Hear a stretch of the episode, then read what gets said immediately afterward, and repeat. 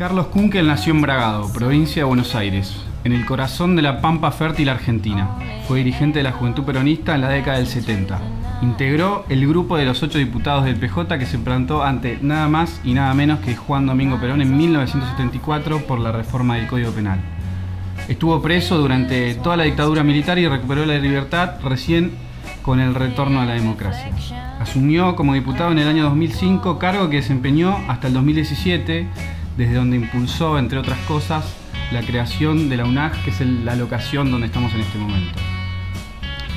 Cuando falleció el cancagullo Dante Bullo, Martín Rodríguez, un periodista muy lúcido a quien admiro, escribió parafraseando un poema de Wallace Stevens, que se llama Anécdota de hombres por millares. Hay hombres del peronismo que son el peronismo. Con su trayectoria y la trascendencia de los que quedan pocos, el primer nombre que pienso es Carlos Kunkel. ¿Y quién mejor que él para comenzar con este ciclo de entrevistas que denominamos Reivindicando la Rosca? Bienvenido, Carlos. ¿Cómo estás? Muchas gracias por la visita a esta Universidad Nacional Arturo Jauretche que, que tanto queremos. Gracias a vos por recibirnos. Bueno, eh, arrancando y como no podría ser de otra manera, hace poco asumió Alberto y vamos a, vamos a parafrasear un poco algo que dijo él hace no mucho.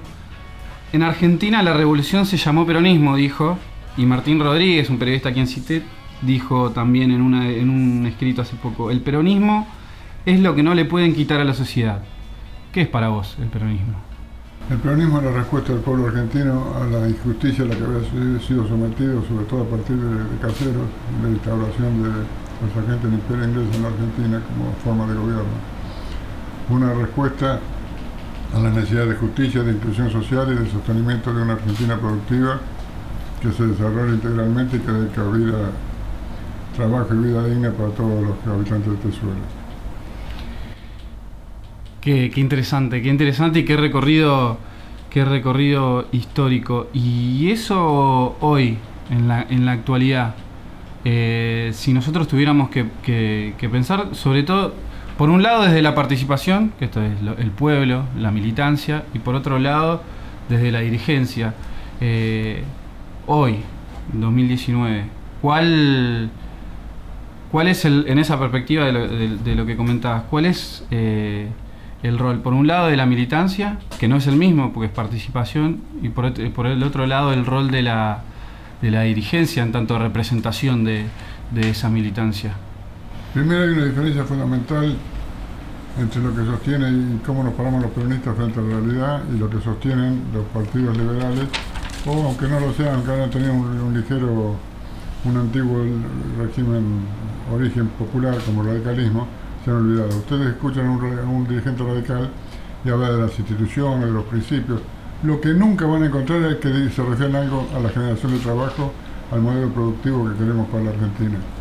No creo, no lo digo como una crítica, sino como una descripción de un hecho objetivo. Para nosotros lo fundamental, y la militancia tiene que ser consciente de esto, es acompañar todas las reivindicaciones sociales y los derechos de las mayorías y de las minorías, las mayorías y las minorías en ese orden porque no se habla mucho de los derechos de las minorías y se olvida que la mayoría también tiene derechos y hay que respetarlos en la misma proporción.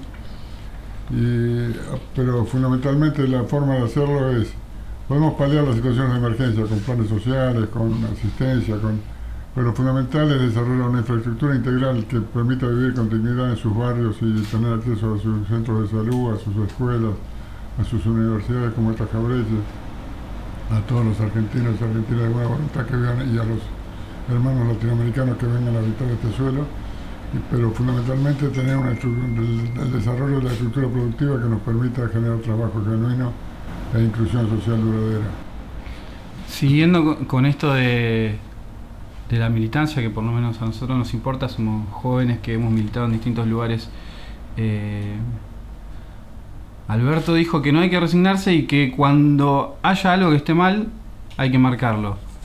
En la introducción comenté que vos, como eras diputado en ese momento, ¿no? Te, cuando te plantaste contra Perón por la reforma del la código. voy a aclarar eso. Yo no me planté contra Perón. A Perón lo habían convencido de que para terminar con la violencia política en la Argentina había que poner el régimen, la legislación penal represiva que habíamos derogado nosotros en mayo del, del año anterior creemos que fue un error de eso, pero por otra parte Perón tenía ya en realidad cerca de 80 años y venía abrumado por las presiones y las condiciones adversas en que estaba viviendo América Latina, que por ahí nosotros no habíamos terminado de asumirla plenamente. Poco después fue derrocado, había caído Alvarado, Alvarado, fue en Perú, venía una ola de restauración del imperio en América Latina, fue asesinado poco después Allende. Entonces, la diferencia era si para terminar con la violencia política en la Argentina había que buscar algunos caminos de inclusión social mayores o había que aumentar la, legislación represiva. Nosotros ahí en realidad no nos enfrentamos a Perón porque no votamos en contra de lo que Perón decía, simplemente dijimos, general, acá, acá están sus bancas.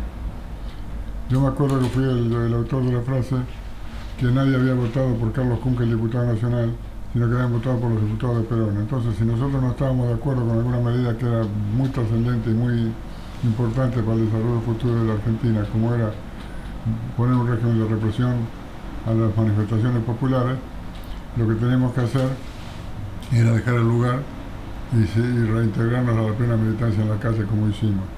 El resultado fue muy simple. La legislación penal represiva se sancionó. Yo me pregunto si alguien piensa que con eso fue en febrero del año 1974.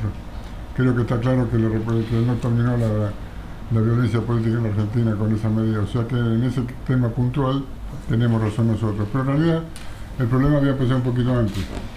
Había empezado cuando en diciembre del año 1973 había sido desplazado del, comando en jefe del ejército el general Calcaño, que era el hombre que estaba tratando de crear un vínculo entre la sociedad civil y, las Fuerzas Armadas. Era el ALA que había acompañado la realización del operativo Borrego que hicimos en la provincia de Buenos Aires en el lugar del interior donde los militantes de la juventud peronista trabajaban codo a codo con los militares en hacer obras de, en buscar la reconciliación con la sociedad, facilitarles la reconciliación con la sociedad. El desplazamiento calcaño abrió la puerta a la reafirmación del ala liberal y gorila de, de las Fuerzas Armadas y dos años y poquitos meses después instauraron el golpe.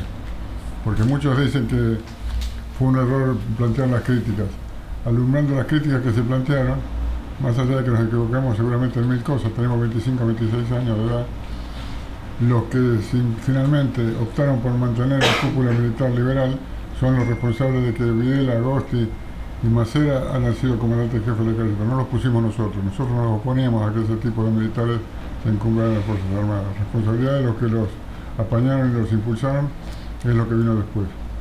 Bueno, entonces a la vista de lo, de lo que ha pasado, digamos, alumbrando la historia como decías vos, eh, por un lado podemos decir esto, sigue vigente esa, esa legislación y no ha cambiado mucho. Eh, básicamente, si no tengo mal entendido, tiene que ver con, por un lado, con la, era la, penalización de la tenencia y de la aportación, si no me acuerdo bien. Eh, no ha cambiado. Quizás sí es bueno respecto de lo, de lo que vos decías. Me viene a la mente eh, la designación de la nueva ministra de Seguridad que dijo, entre otras cosas, yo tampoco voy a tirar a ningún gendarme por la ventana y otra de las cosas importantes que tiene su trabajo es que habla de, a la hora de llevar adelante reformas para dentro de las fuerzas, la importancia de generar consensos, de no imponer eh, para adentro. Es una manera de conciliar, porque venir a imponerle también a la fuerza sin consensuar, sin trabajar en conjunto, eh, creo que no sería bueno, un poco lo, que decías vos, hay que trabajar mancomunadamente, la sociedad civil con, eh, con las fuerzas para tratar de tener una, unas fuerzas más democráticas. Eh, ¿Lo ves posible esto? Por lo menos ese es el objetivo que hemos buscado siempre y esperamos esta vez lograrlo y consolidarlo. Perfecto. Vayamos un poco más a la cuestión electoral. Eh, Porque para una cosa, cada vez que hay política del Estado, del gobierno de mano dura, se ve, si uno mira los ante los, los índices de efectivos de la Fuerza de Seguridad muertos o heridos en los periodos en que hay mano, mano dura, es mucho mayor que cuando hay una política de consenso y de búsqueda de, convivencia pacífica con la sociedad con la mayoría de la población. A una, a una vida se puede entrar con las tanquetas rompiendo todo o dialogando con la inmensa mayoría de la población que son humildes y son honestos y son gente de trabajo. Cada vez que se han puesto ministros de mano dura, ha habido víctimas civiles, por supuesto, como consecuencia de la libertad para matar que se le dan. Y al mismo tiempo hay la mayor cantidad de, de víctimas de las fuerzas de seguridad. Sí, de los dos lados el saldo es negativo, tanto para las fuerzas, si para... va armado por la calle eh, cometiendo un ilícito, sabe que el policía tiene carta libre para matarlo, tira antes. Claro, Y está en ventaja porque el policía va uniformado. exacto. Bueno, como te decía, yendo un poco más para el lado de, de lo electoral.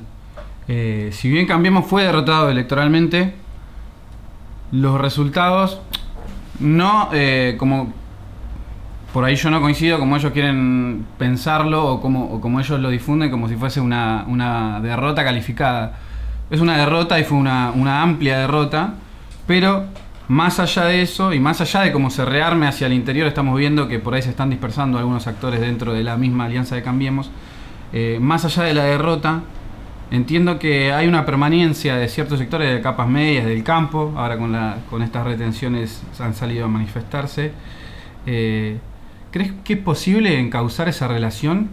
Eh, que un poco tiene que ver con esto que se ha alimentado y que se ha dado en llamar eh, la grieta. ¿Es posible eh, encauzar esa relación de estos sectores medios del campo y el resto de la sociedad, lo popular?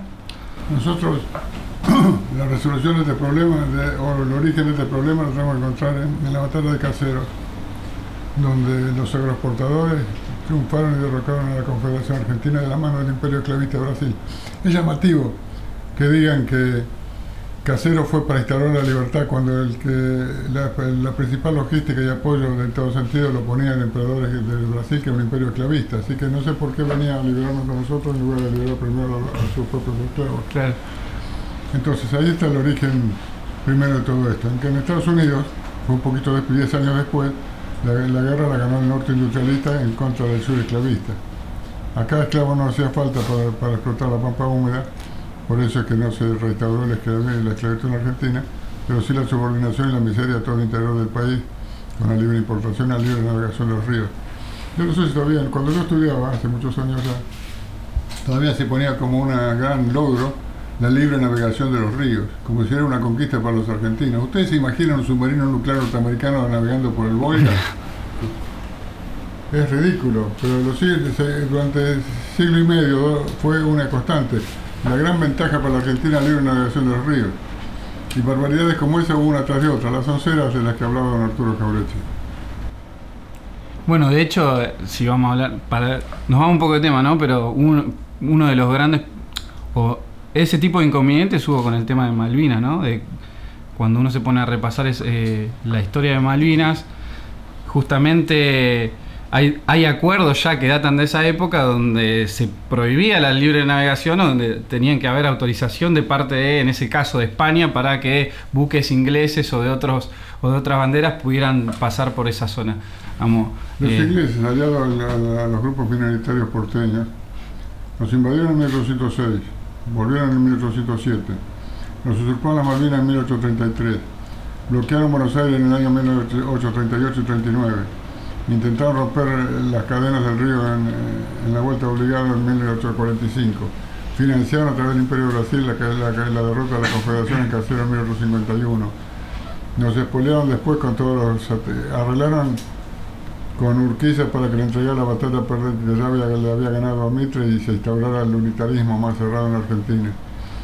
Nos invadieron, eh, proveyeron y está aprobado de municiones y, y combustible a la flota de Argentina para el golpe de Estado en 1955 contra Perón. Nos, ata- nos, eh, nos vimos sometidos a la guerra de Malvinas. Entonces, se siguen pasando como que son amigos. Pero además era ridículo, toda nuestra marina tenía y tiene todavía equipamiento militar que proviene de Inglaterra. Entonces era muy difícil hacerle la guerra a los ingleses. Yo no creo que le hagamos la guerra a nadie, pero fundamentalmente no podemos comprar las armas y los equipamientos de la tecnología y la doctrina de combate a aquellos que se nos están usurpando el territorio. No, no podemos estar, pero desde el momento que estén ocupando parte de nuestro territorio, no digo que tengamos que andar a los tiros ni haciendo tonterías, que fuera de nuestras posibilidades de darle respuesta, y además pues somos un pueblo de paz, pero lo que es evidente es que tampoco lo podemos considerar los amigos, porque nunca lo fue. La, la historia de Malvinas eh, demuestra que Argentina es un, mueblo- un pueblo de paz, digamos, incesantemente desde, desde que irrumpieron y desde que de que expulsaron a la población argentina que, eh, que tenía derecho de estar derecho de soberanía sobre, sobre las islas. Eh, Argentina lo único que ha hecho es demostrar que es un pueblo de paz y ha estado incesantemente reclamando por las vías institucionales y, diplomáticas y claramente eh, quien ha ejercido, por lo menos esa es mi posición, eh, la fuerza, y él creo que lo dijo hace poco Alberto Fernández, quien sigue ejerciendo el colonialismo es, es Inglaterra, pero bueno, eso es harina de otro costal. Volviendo a la pregunta anterior, a ver si la podemos cerrar. Es posible, entendiendo el origen, ¿no? Que, data de hace mucho tiempo, que no es algo nuevo. es posible ya no cerrar, digamos, pero es posible encauzar esa relación eh, que no tengamos una, digamos, una reedición de la 125, que no tengamos esa, esa profundiz por lo menos no profundizarla, digo, estabilizar esa, esa relación entre sectores que a priori parecieran antagónicos, pero si uno se pone a hurgar un poquito más, mismo en el campo hay distintos actores, que creo que vos venís del campo, debes saber que no son todo lo mismo, no es lo mismo un chacarero pequeño que un gran eh, Por supuesto, yo creo que fue el gran error, así me lo, comentábamos con Néstor, la 125 tuvo un, error de origen fundamental.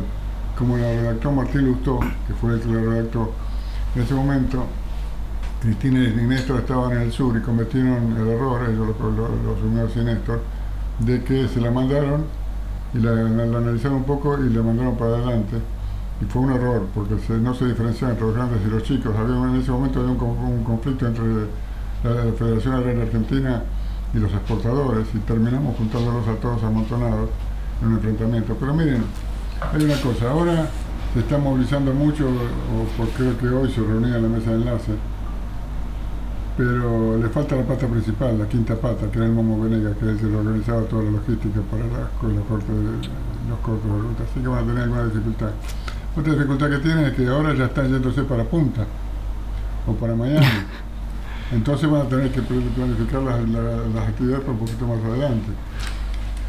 Me estoy refiriendo a los que toman las decisiones y, conducen a la inmensa masa de productores argentinos que son distintos y son otra cosa, por supuesto, pero que muchas veces son influenciados por los medios y por los propios líderes de sus organizaciones.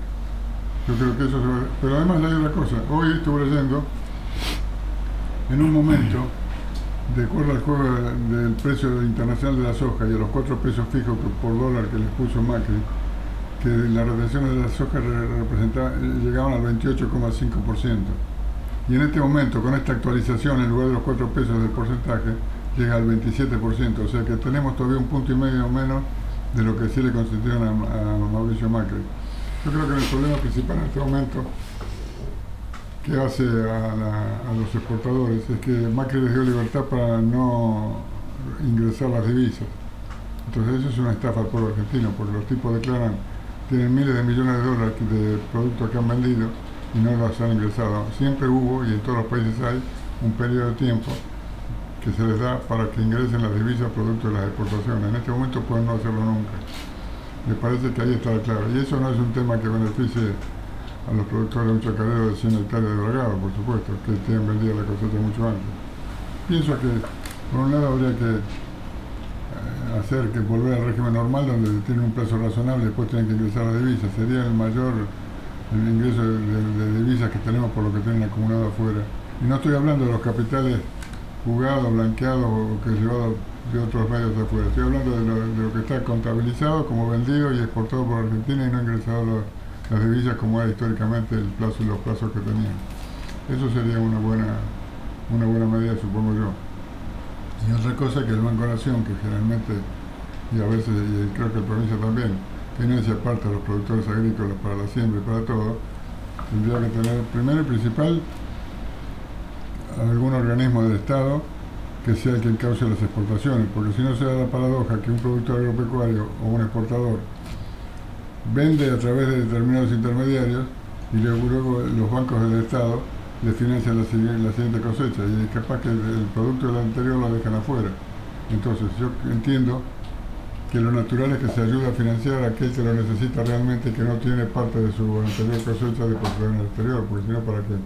Y además que si lo hace a través de cerealistas privados, que son los, cerealistas privados, lo que le financia también la siembra y todos los trabajos previos.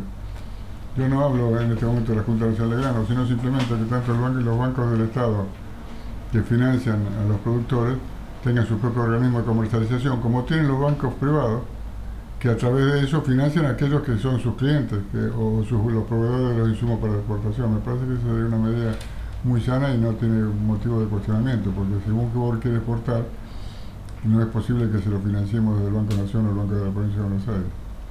Desde ya. De hecho, es uno de los principales problemas, el de las divisas. Otro problema con respecto a los productores que es que se ha podido apreciar en los últimos años es el tema de la cadena de, de, producción, eh, cómo se van aunando los eslabones. Hemos visto que productores de leche, el precio al que venden, que son quienes producen, es mínimo y el que llega a la góndola es, es otro totalmente distinto. Eh, ¿Qué se puede hacer en relación a eso?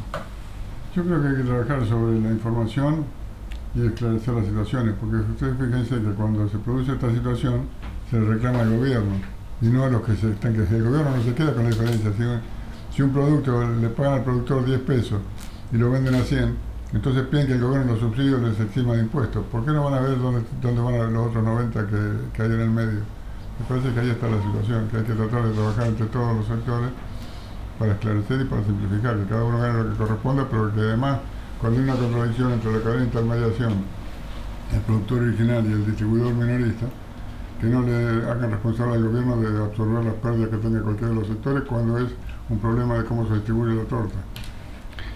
Siguiendo con la política eh, y viendo un poco en contexto internacional, sobre todo de los países vecinos, eh, la Argentina parece haberle encontrado a la crisis que vivimos, parece que no, eh, o que no se dimensiona, pero digamos, todas las estadísticas y los datos son concluyentes, el nivel de pobreza, de desigualdad, eh, la pérdida de poder adquisitivo, todos los datos están y son concluyentes respecto de que estábamos camino, que estamos en realidad en presencia de una fuerte crisis eh, Argentina parece haberle encontrado una salida política gracias a la, a la unidad del peronismo. Esto en perspectiva viendo lo que está pasando en Chile, lo que está el golpe en Bolivia, Venezuela mismo. Perú está en crisis también. Perú está en crisis, Ecuador está en crisis donde el gobierno ha tomado medidas. En América hay varios países que están con problemas muy graves también, en Brasil ni hablar.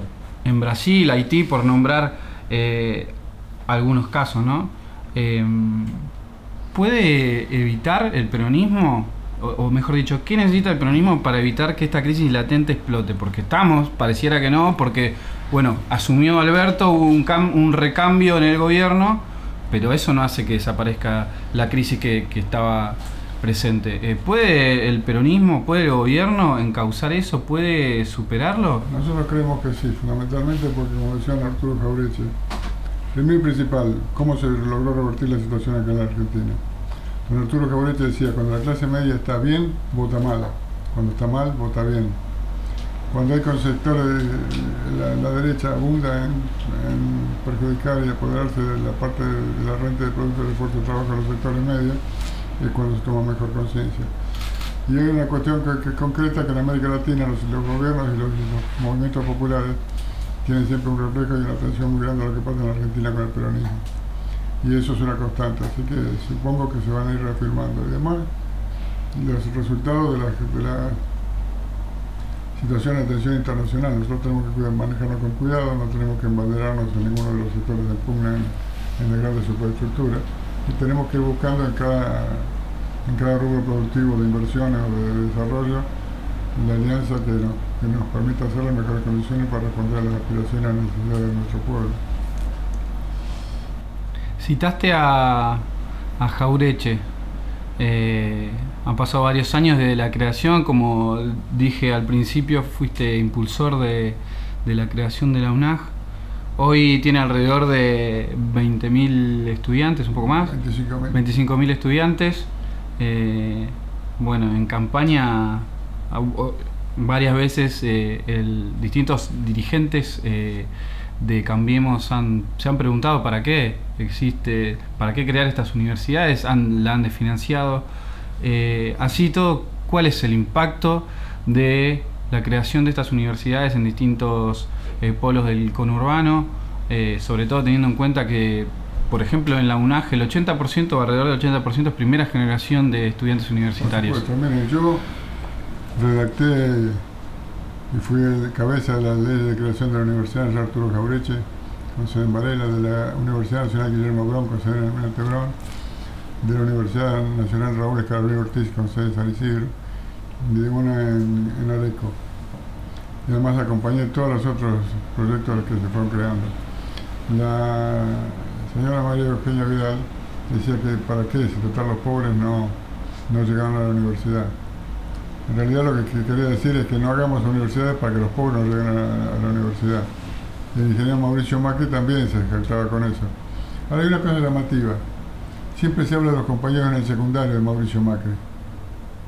No he encontrado a nadie que haya encontrado que conozca a un compañero en la universidad. ¿Habrá ido a la universidad este muchacho? habría, que, habría que investigar un poquito. Porque no hay un, un solo compañero eh, que Son todos del Newman. No, todos son del Newman, pero el Newman no es la universidad. Claro. Este ingeniero se lo dieron en la Universidad Católica cuando su padre era el mayor aportante privado para el desarrollo de la misma. Habría que preguntarse si dirigió alguna obra también. Eh, ah, Sí, sí, hizo una. Quiso hacer una, las cloacas de, de Morón, donde el ex marido de la señora María Eugenia Vidal era el chepibe que le llevaba la valijita de un lado para el otro a, a. Por el contrato de las cloacas de Morón, Roseló fue preso y escándalo. inhabilitado de por vida. En cambio, el, el que le había firmado la contraparte, que era Mauricio Macri, no tuvo ningún tipo de problema. Y su mano derecha, el que le llevaba la valijita con los portafolios con las cosas, que era el marido de María Eugenia Vidal, llegó a ser intendente de Morón. Bueno, algo similar pasó hace poco. a- eh, a, Paola- a Pablo Roca lo absolvieron cuando él mismo fue quien Sí, claro. reconoció haber eh, dado... Alguien puede pensar que, que un- en una empresa un gerente o un subgerente puede disponer de millones de dólares negros y que el, el dueño de la empresa no, no tenga nada que ver.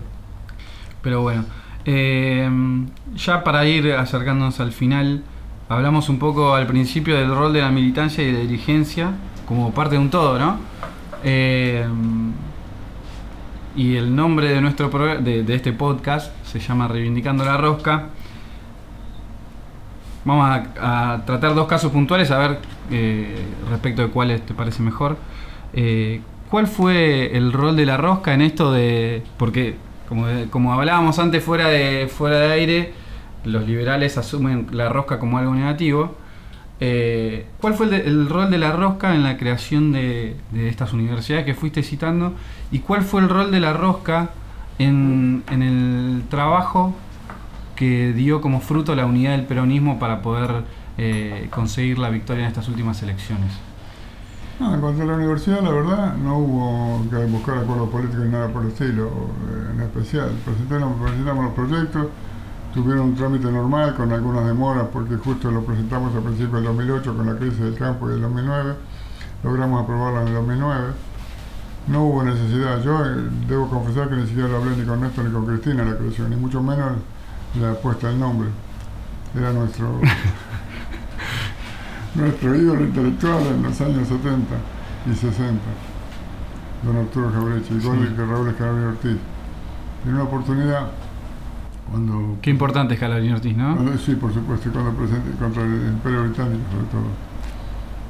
En realidad está mal hablar del Imperio Británico, de la corona inglesa. ¿Por qué es la corona inglesa? La misma dueña de la CEL, que nos dejamos que ponga su cartelito por todos lados, porque dentro de lo que es el británico está también Irlanda del Norte y una buena parte del pueblo irlandés quiere separarse de la corona inglesa. Está el país de Gales, donde hay también un importante sector de galeses que quieren recuperar la independencia, y están los escoceses que han ganado las últimas elecciones nuevamente. Así que hablemos de la corona inglesa, que son los verdaderos dueños de la torta. También eh, se puede decir que el pueblo inglés no es lo mismo que la corona. Si, si volvemos a algo que estuvimos hablando, por ejemplo el caso de Malvinas, eh, la tierra, la posesión de la tierra, gran parte es está en manos de una empresa por un lado y de esa empresa además eh, los directivos de esa empresa son parlamentarios de, de- del gobierno británico. Bueno, No es lo mismo el pueblo británico que No, por eh, la... supuesto. Y además Churchill dirigía los aviones, los bombardeos alemanes a través de la- lo que se había infiltrado en la red de espionaje alemana hacia los barrios populares para que no le, le bombardearan las zonas industriales o las zonas de alta residencia, de residencia de la alta burguesía inglesa. Por Y- eso perdió por goleada las elecciones, las primeras elecciones que hubo ni bien terminó la guerra. Y, y para cerrar, a ver si para redondear la pregunta que hicimos antes, para darle, eh, poner en valor eh, la rosca, ¿cuál- ¿cómo, ¿cómo fue el trabajo de la rosca en la unidad de- del peronismo para lograr la victoria? Yo creo que así como decíamos que las elecciones en el 2011 las había ganado Néstor, a pesar de haber muerto un año antes, estas elecciones, la, la del- de este frente electoral nuevo es mérito centralmente de, de Cristina Fernández de Kirchner. Fue una- un acierto en la forma como fue manejándose y como fue tomando las distintas medidas y buscando los distintos acuerdos. Ahora estamos hablando de que el equipo Llegó, se llegó armado, se hizo la lista de la formación del equipo, estuvieron en el vestuario, salieron por el túnel y la pelota empezó a rodar. Pero todavía está en el círculo central. Nosotros pues, tenemos toda la expectativa de que nuestro gobierno dé respuesta a las aspiraciones de nuestro pueblo y estamos, queremos con, con plena convicción de que lo va a hacer. Pero eso hay que verlo en el desarrollo de las cuestiones. Bueno, muchísimas gracias Carlos por esta entrevista.